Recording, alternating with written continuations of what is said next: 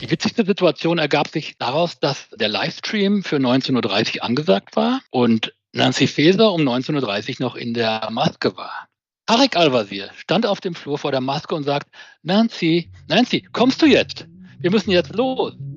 Nancy, wir müssen jetzt los. Ein kleiner Vorgeschmack auf viele intime Blicke auf die hessischen Spitzenkandidaten in diesem Fall von unserem Korrespondenten in Wiesbaden, Ewald Hettroth. Zwölf Millionen Menschen haben an diesem Sonntag Wahlrecht, vielleicht ja auch Sie, nicht nur in Hessen, sondern auch in Bayern. Wir sprechen dort mit unserem Korrespondenten Timo Frasch in Nürnberg, wo er kurz zuvor noch Markus Söder getroffen hat. Und wir versuchen Ihnen, liebe Hörerinnen und Hörer, heute nochmal ganz genau zu erzählen, um was es geht, personell, inhaltlich und auch auf den vielen Metaebenen. Vielleicht brauchen Sie ja auch noch eine kleine letzte Entscheidungsgrundlage. Herzlich willkommen also beim FAZ-Podcast für Deutschland an diesem Freitag, den 6.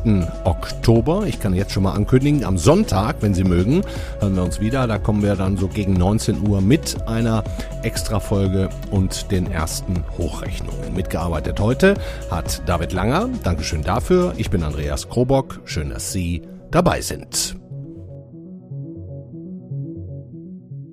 Wir starten heute in der Heimat der FAZ in Hessen und der Wahl hier am Sonntag. Ich gebe offen zu, ich hätte sehr gerne mit dem ehemaligen Ministerpräsidenten Volker Bouffier auch darüber gesprochen und noch über ein bisschen mehr, aber der Mann hat sich gegen ein längeres Gespräch mit uns entschieden. Schade, aber macht nichts. Wir haben nämlich unseren langjährigen Korrespondenten im Wiesbadener Landtag am Start, von dem sowieso noch glasklarere Worte zu erwarten sind. freue mich also sehr, Ewald Hettroth bei uns zu begrüßen und sage Hallo, lieber Ewald. Grüß dich, Andreas, ich freue mich auch. Komm, wir fangen mal an mit den aktuellen Prognosen. Wer gewinnt die Wahl? Boris Rhein. So sagen es jedenfalls äh, die Umfragen, die seit Mitte August auch ja von der FAZ äh, beauftragt wurden, ähm, nach den Zahlen von zwei bedeutsamen Instituten, Infratest DIMAP und Forschungsgruppe Wahlen, bekommt die Union etwas über 30 Prozent. Okay. Wie viel hatten Sie beim letzten Mal? 27, wobei man da sagen muss, dass das äh, ein historisch schwaches Ergebnis war. Das heißt also im Klartext, Boris Rhein, der amtierende Ministerpräsident der CDU, der ist so weit vorne, dass er sich am Ende einen Koalitionspartner aussuchen kann. Bleibt er bei den Grünen und seinem jetzigen Pendant und Wirtschaftsminister Tarek Al-Wazir von den Grünen? Ich bin nicht ganz sicher. Er kann, wie du richtig sagst, auswählen, vermutlich zwischen Grünen und SPD. Ähm, Boris Rhein ist eigentlich bekannt dafür, dass er die Grünen immer etwas kritischer gesehen hat als sein Vorgänger Volker Bouffier. Aha. Warum? Er hat sie kritischer gesehen, weil er Frankfurter ist und weil die Grünen sich nach der Frankfurter Kommunalwahl völlig ohne Not ähm, von der CDU verabschiedet haben und er das denen übel genommen hat. Darüber hinaus ist Boris Rhein so in der Mitte der CDU zu Hause mit einer gewissen Nähe zur FDP, jedenfalls nicht auf dem linken Flügel seiner Partei. Ah ja. Das heißt, das ist noch wirklich gar nicht so ganz klar. Das ist noch nicht ganz klar. Die SPD, das muss man sehen, wird einiges geben, wenn sie in diese Koalition als Juniorpartner hinein kann, weil sie seit 25 Jahren in der Opposition ist. Und wenn sie da jetzt nochmal wieder fünf Jahre dazukommen, dann kann es sein, dass die SPD den Weg nimmt, äh, den die SPD in Bayern genommen hat, wo, sie, wo die SPD auch schon mal den Ministerpräsidenten gestellt hat. Aber Opposition ist Mist, hat der Müntefering gesagt. Damit hat er auch recht. Nochmal fünf Jahre in der Opposition könnte für die SPD sehr schlecht sein. Sie wird, sie wird sehr kompromissbereit in Koalitionsverhandlungen mit Boris reingehen. Mhm. Aber wahrscheinlich dann nicht mit Nancy Faeser, ne? Also können wir jetzt mal zur SPD kommen. Immerhin kandidiert die Bundesinnenministerin. Ähm, wie, wie, ist das, was jetzt so Volkes Stimme, Umfragen, Prognosen, klar, das kann sich nachher immer noch mal alles äh, ändern. Aber ähm, ganz grundsätzlich, Ewald, zieht der Name Nancy Faeser oder ist eher das Gegenteil der Fall? Ich glaube, es ist eher das Gegenteil der Fall, weil Nancy Faeser eine bestimmte Sache doch zum Verhängnis wird. Und das ist ihre klare ehrliche, auch nachvollziehbare Ansage, wenn ich hier nicht zur Ministerpräsidentin gewählt werde, dann bleibe ich in Berlin. Das kann man so machen, aber es haben interessanterweise insbesondere unter den Anhängern der SPD sehr viele gesagt, das ist so nicht in Ordnung, das ist unglaubwürdig. Wenn sie in Hessen Ministerpräsidentin werden will, muss sie ganz entschlossen hier antreten. Mhm. Also ich habe das ja so ein bisschen aus der Entfernung nicht so nah dran wie du verfolgt. Ich, mein Gefühl ist, die SPD in Hessen ist gerade ziemlich nervös und das schon seit geraumer Zeit, sodass ihr entweder blöde Fehler passieren, wie dieser Satz im Parteiprogramm, äh, dass nicht EU-Ausländer schon nach sechs Monaten wählen können dürfen, aber in Wirklichkeit sechs Jahre gemeint waren. Das, das musste man wieder einkassieren. Und dann gab es vor ein paar Tagen einen Wahlwerbespot der SPD, der mit diesem Satz endete. Wenn uns die Geschichte eins gelehrt hat, dann, dass man mit den Rechten nicht paktiert, sondern gegen sie die Stimme erhebt. Wir garantieren, dass Hessen frei von rechter Politik bleibt. Deshalb am 8.10. beide Stimmen für die Demokratie, beide Stimmen für die SPD und Nancy Faeser. Schwarz-Braun verhindern ist ja schon ziemlich harter Tobak. So hart, dass die SPD das Ding nach ein paar Tagen mit Entschuldigung wieder aus dem Verkehr gezogen hat. Was ist denn mit der Hessen-SPD los, Ewald? Es war Nancy Faeser, die das Video zurückgezogen hat und das spricht auch für sie. Aber dieses Video ist nicht die erste Entgleisung, die der SPD passiert ist. Zu Anfang des Wahlkampfes gab es einen Post, in dem ein ursächlicher Zusammenhang hergestellt wurde zwischen dem Mord an dem Unionspolitiker Walter Lübcke und äh, einigen führenden Innenpolitikern der Union.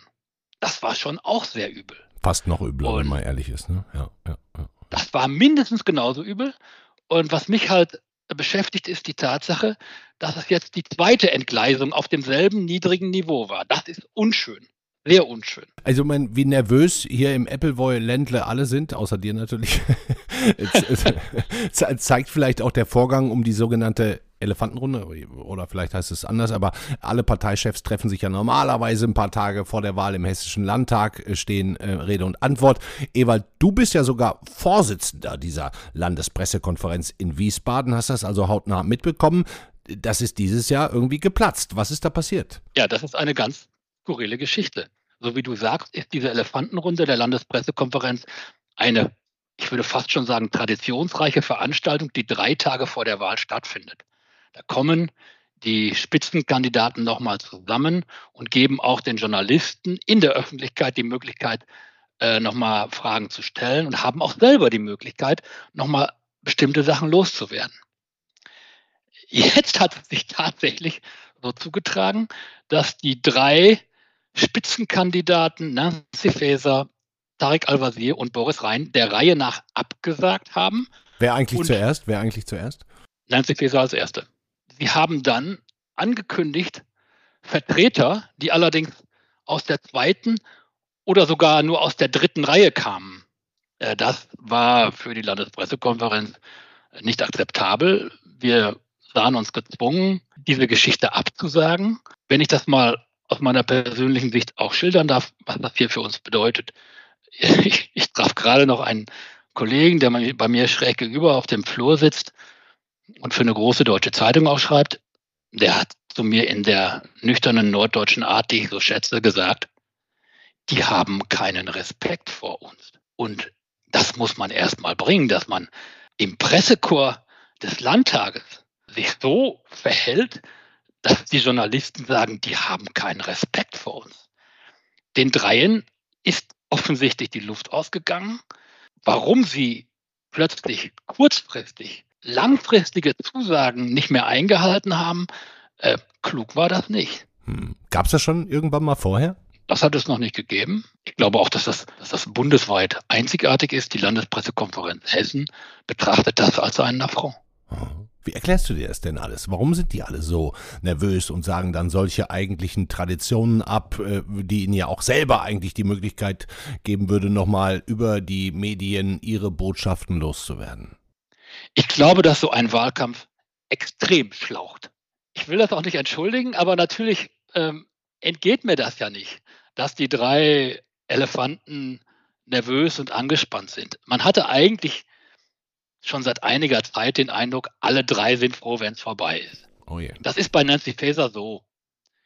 Diese Doppelbelastung, Bundesinnenministerin, das ist ja nun wirklich keine Kleinigkeit, und Spitzenkandidatin in Hessen, das ist einfach eine doppelte psychische und physische Belastung. Mhm.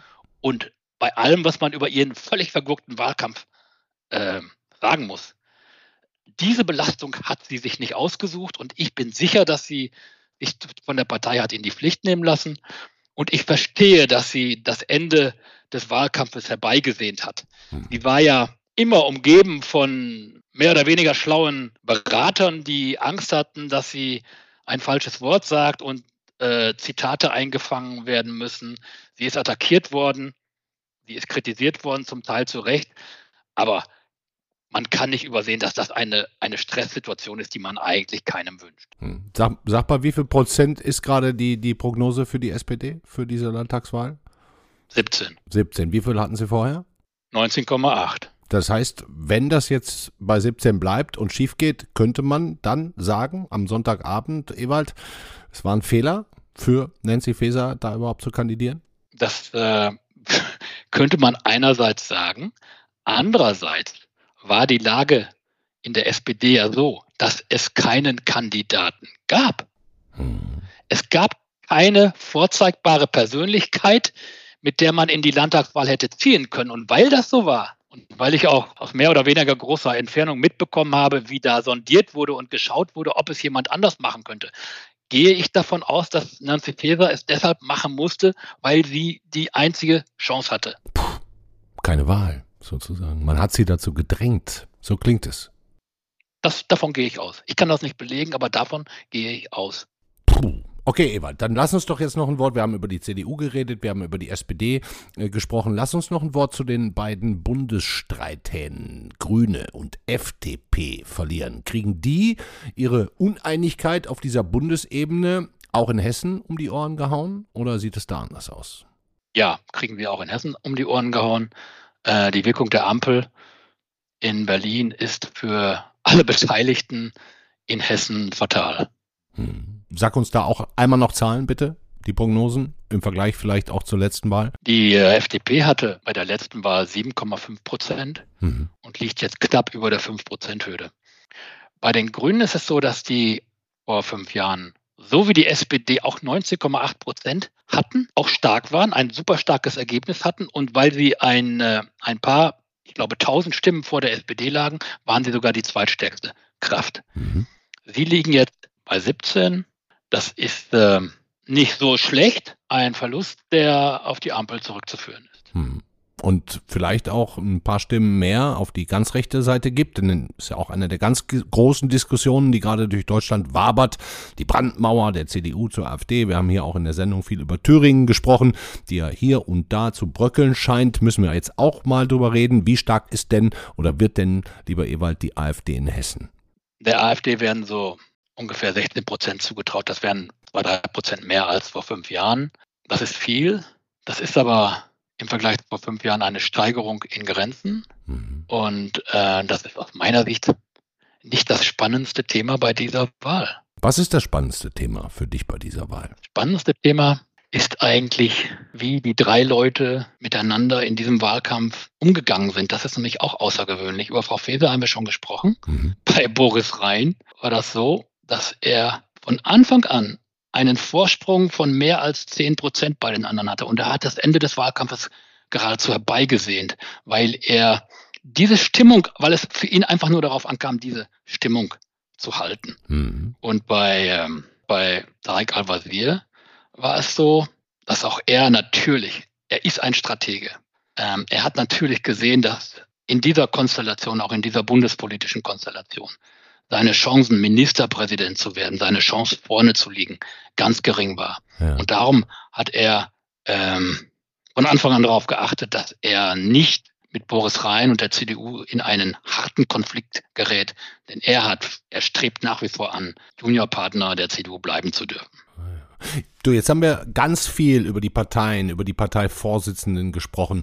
Ähm, welche, wenn wir jetzt noch mal einmal ganz kurz zum Schluss, Ewald, ähm, auf Inhaltliches kommen, denn äh, natürlich bekommen wir das hier in Frankfurt und du in Wiesbaden äh, tagtäglich mit, was in Hessen los ist, aber wir haben ja auch bundesweit ganz viele Zuhörer. Welche echten Probleme hat denn Hessen und was müsste politisch mal angepackt werden? Und dann vielleicht noch die Frage direkt hinterher, ich stelle sie direkt mit, äh, haben die Parteien dafür inhaltliche ähm, oder unterschiedliche Lösungen?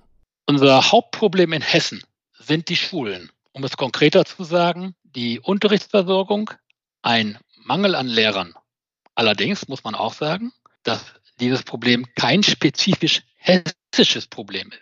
Ich nenne es aber, weil natürlich jeder Kultusminister schon mehr Möglichkeiten hat, effektiv politisch etwas zu bewirken, als beispielsweise der Minister für Bundesangelegenheiten. Das Kultusministerium, die Problematik der Schulen ist eine Problematik, die innerhalb eines Landes angegangen werden kann. Darum ist über dieses Thema auch viel diskutiert worden. Allerdings, ja, diskutiert worden. Ende. Dankeschön, Ewald Hedroth. Gerne.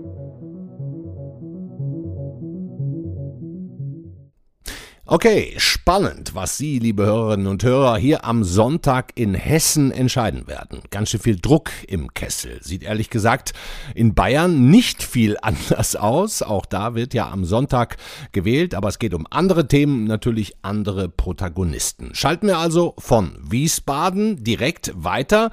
Ich glaube aktuell in die Nähe des Nürnberger Bahnhofes, denn da ist unser Bayern-Korrespondent Timo Frasch unterwegs zum nächsten Zug nach München und ich hoffe, wir verstehen jetzt nicht nur Bahnhof. Servus, Timo Frasch. Servus, grüß dich. Ich bin sogar noch in der Nähe des Nürnberger Heimatmuseums, Außenstelle Nürnberg. Äh, also insofern äh, im Auge des Orkans, wenn man so will. Und was machst du da in Nürnberg? Christkindlmarkt ist noch nicht, ne? So, äh. die, nee, ähm, die, die letzten Züge des Wahlkampfs äh, quasi genießen. Ähm, der bayerische Ministerpräsident hat hier gerade seinen Amtskollegen äh, Henrik Wüst äh, begrüßt. Ah, ja. Sie haben äh, vom Balkon aus der Menge huldig zugewunken, haben dann einen kleinen Walk äh, über äh, den Markt gemacht, äh, haben dann sogar noch ein junges Brautpaar am Tag ihrer Hochzeit alles Gute für die Zukunft gewünscht und dann am Ende zünftig äh, ein Schäuferle äh, in einem offenbar äh, ortstypischen Restaurant zu sich genommen. Da durften wir dann allerdings nur noch für die Bilder mit dabei sein. Du durftest nicht mitessen. Was ist nochmal genau Schäuferle? Ist das sowas wie Eisbein? Nee. Oh, ja, also es ist Schwein offensichtlich. Ehrlich gesagt, äh, ich habe ich hab mich dann auf die Rostbratwürste äh, verlegt. Aber da Hendrik Wüst irgendwie äh, ins Spiel brachte, dass er aus einer Gegend kommt, wo viel Schweinemast ist, muss das thematisch damit zusammengehangen haben. Also gehe ich davon aus, dass es Schwein ist. Ja. Irre. Bayerischer Wahlkampf. Komm, dann lass uns mal loslegen, wie gerade auch mit dem Kollegen Hetrod in Wiesbaden. Wie stehen denn oder was sind denn die neuesten Prognosen und Umfrageergebnisse in Bayern? Wird Hubert Aiwanger Ministerpräsident? Äh, also danach sieht es trotz seines zeitweisen äh, Höheflugs nicht aus. Ähm, die neuesten Zahlen meines Erachtens sind von gestern Abend. Forschungsgruppe Wahlen. Ähm, da kommt die äh, CSU auf 37 Prozent. Ähm, das ist etwa das Niveau von der letzten Landtagswahl. Seinerzeit galt es ähm, als große Enttäuschung. Ähm, wenn man diesmal dabei rauskommen würde, vielleicht einen Prozentpunkt nach oben, dann würde äh, das, glaube ich, allgemein als glimpflich äh, beurteilt werden. Und Söder hätte jedenfalls äh, wäre nicht in der Verlegenheit, ähm, über in eine Nachfolgedebatte äh, reingezogen zu werden. Äh, es wird viel darüber debattiert, ab wann die käme. Ja. Ähm, ich glaube nicht, dass es äh, Stand heute dazu kommen wird, aber das müssten dann schon, würde ich jetzt mal sagen, so drei, vier, fünf Prozentpunkte weniger sein. Und dann braucht es natürlich auch immer noch jemand, der zum Mäuselmord äh, bereit ist. Und äh, da fehlt im Moment so ein bisschen, mir zumindest, die Fantasie, äh, wer das denn äh, sein sollte. Ah, okay, aber es droht theoretisch schon eins der schlechtesten CSU-Ergebnisse aller Zeiten in Bayern, wenn ich das richtig ja, verstehe. Ja, das, äh, das ist so, äh, wobei natürlich Söder ja schon seit Wochen äh, sich darin übt, äh, zu erklären, warum es dann dazu gekommen sein könnte. Ja, er verweist ja darauf, dass äh, zu Stoibers Zeiten äh, noch keine äh, freien Wähler und keine AfD im Landtag äh, war. Er verweist auf die Sondersituation äh, mit der, der Flugblattaffäre, die natürlich Aiwanger ähm, ein paar Stimmen oder ein, was heißt ein paar, einige Stimmen äh, zugeschanzt haben könnte. Ähm, die Freien Wähler, weil du äh, vorher nach denen gefragt hattest, die sind jetzt von ihren 17 äh, Rekordhochprozenten geht es wohl wieder ein bisschen, äh, ein bisschen runter, aber sie sind immer noch bei 15. Äh, insofern ähm, ist es, glaube ich, nicht allzu mutig, wenn man sagt, die werden besser rausgehen als beim letzten Mal, als sie irgendwie, glaube ich, 11,6 hatten. Und dann werden natürlich die Koalitionsverhandlungen, weil die wird es ja dann mit Sicherheit zwischen äh, Freie Wähler und CSU geben, die werden dann natürlich interessant, weil die Freien Wähler dann zumindest mal ein, ein Ministerium mehr beanspruchen dürften. Äh, Aiwanger hat ja da schon zum Ausdruck gebracht, wohin da seine Fantasie gehen könnte, zum Beispiel äh, in Richtung Landwirtschaftsministerium. Da wiederum hat der Söder gesagt, das, das nur über meine Leiche ja, ja. Äh, und so weiter. Ja, und dann noch zu den anderen Parteien. Mai, da ist äh, die einigermaßen spannende Frage dann noch, wer würde stärkste Oppositionskraft werden. Im Moment liegen die Grünen da noch knapp vorne mit 16. Aber man geht natürlich immer ein bisschen davon aus, dass bei der Wahl vielleicht dann doch äh, der eine oder andere, der, der sich in der Umfrage vielleicht noch nicht dazu geäußert hat, dann bei der AfD sein Kreuz macht. Die sind im Moment bei 14. Äh, da könnte es vielleicht auch noch um ein Prozentpunkt oder sowas äh, hochgehen. Die SPD hingegen, die scheint wirklich bei 9 Prozent eingemauert zu sein. Ja, da tut sich gar nichts. Seit, ah ja, da hätte ich gerade gefragt, gibt es die, gibt's die noch in Bayern? Genau. Mhm. Die gibt es noch und die haben sich auch, wie sagt man, beim, beim Zeugnis redlich bemüht. Ja. Aber irgendwie der Spitzenkandidat von Brunn, der kriegt irgendwie keinen Touch zur, zur bayerischen Bevölkerung. Ähm, ähnlich geht es übrigens auch der FDP, die haben wir jetzt noch nicht erwähnt. Ähm, die sind jetzt, die hatten immer gehofft, dass sie in den wirklich letzten Umfragen Minimum bei vier Prozent sind. Ja, äh, die sind jetzt bei drei. Ja, und die Wahrscheinlichkeit, dass selbst wenn ich äh, mit Herzblut ein freier Demokrat bin, dass ich die dann wähle und meine Stimme im Orkus landet, die ist natürlich relativ hoch. Äh, und deswegen ist, glaube ich, die Wahrscheinlichkeit, dass die FDP dem neuen Landtag nicht angehören wird, äh, ziemlich hoch.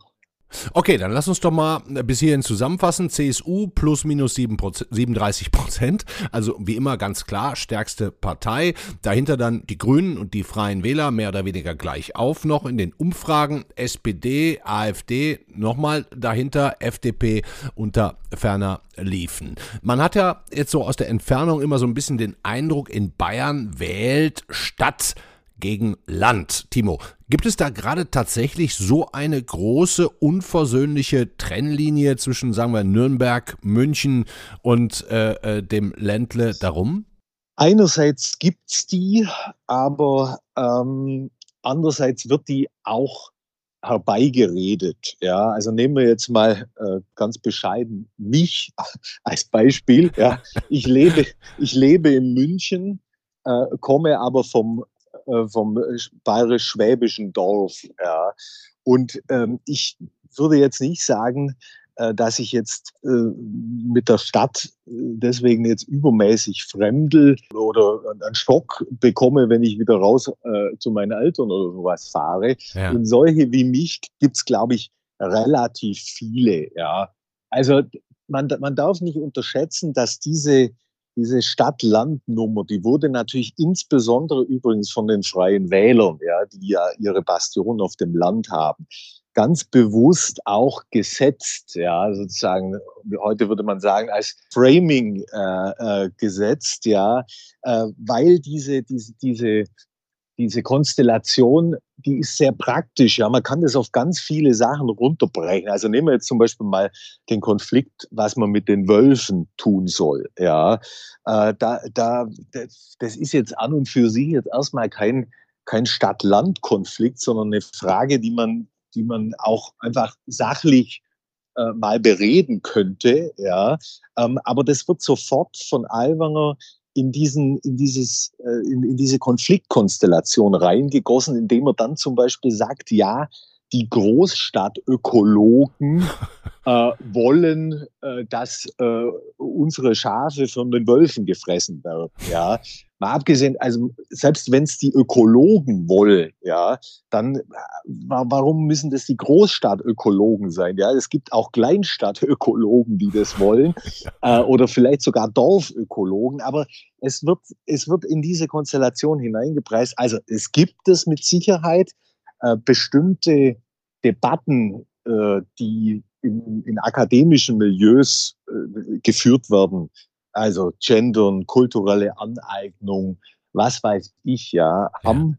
Ähm, haben sicher äh, diesen, diesen Konflikt nicht, nicht gerade abgeschwächt. Ja, also äh, da, wird, da werden manchmal wirklich Debatten geführt, wo Leute sich jetzt zum Beispiel in dem Dorf, wo ich herkomme, fragen, äh, also geht's noch, ja. Aber, aber, aber es wird schon auch ähm, rhetorisch von der Politik immer wieder gefüttert, diese Geschichte. Ah, okay.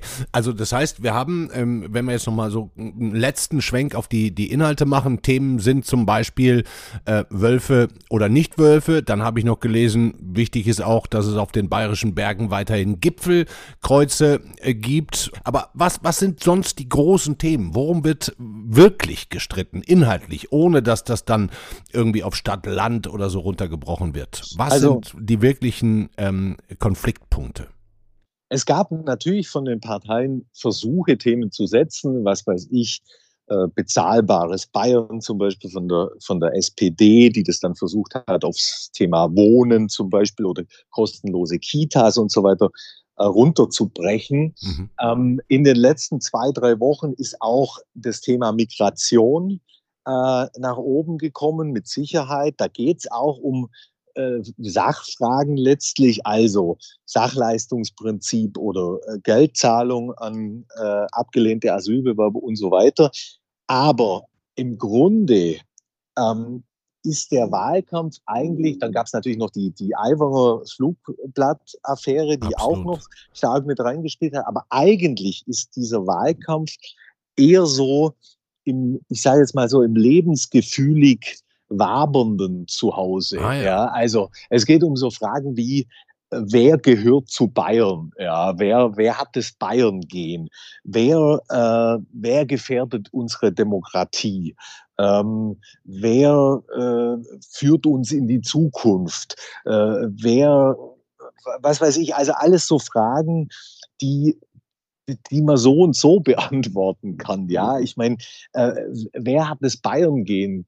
Keine Ahnung, ja, also, aber um solche, wer kann wie gut Bierzelt und so, ja, also das sind eigentlich Sachen, die für die Zukunft nicht unbedingt eine entscheidende Rolle spielen, ja, da ist jetzt Söders Hightech-Agenda zum Beispiel äh, wichtiger, aber die irgendwie für die Wahlentscheidung der Leute ähm, ja maßgeblich zu sein scheint. Ah, okay, also ein bisschen emotional wird das alles geführt.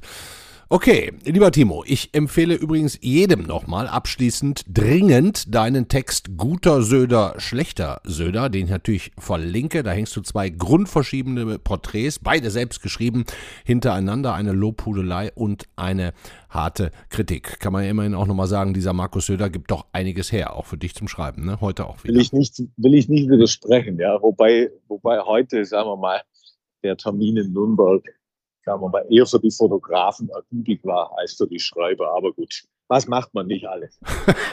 du, dann komm du gut nach Hause zurück. Ähm, ähm, wir sind sehr gespannt auf Sonntag. Beste Grüße. Dankeschön, Timo Frasch. Danke, Servus, Grüße nach Hessen.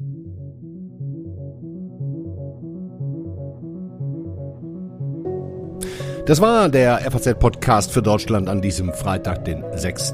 Oktober. Zwei Hinweise nochmal kurz zum Schluss. Am Sonntag, wenn Sie mögen, ich habe es zu Beginn schon gesagt, können wir uns wieder hören. Da haben wir dann so gegen 19 Uhr eine Spezialsendung, ziemlich kurz, wahrscheinlich nicht ganz so ausführlich, aber dann doch mit den ersten Hochrechnungen aus Hessen und Bayern. Und dann nochmal der Hinweis, wir feiern bei der FAZ fünf Jahre F+. Das ist, wenn Sie mal bei uns in die Shownotes und Links gucken und da draufklicken und dann finden Sie so ein rotes F und können den Artikel nicht zu Ende lesen.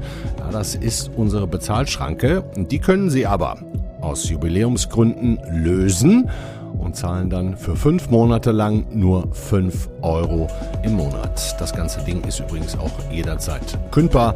Gucken Sie sich das gerne mal an. Das war's für heute.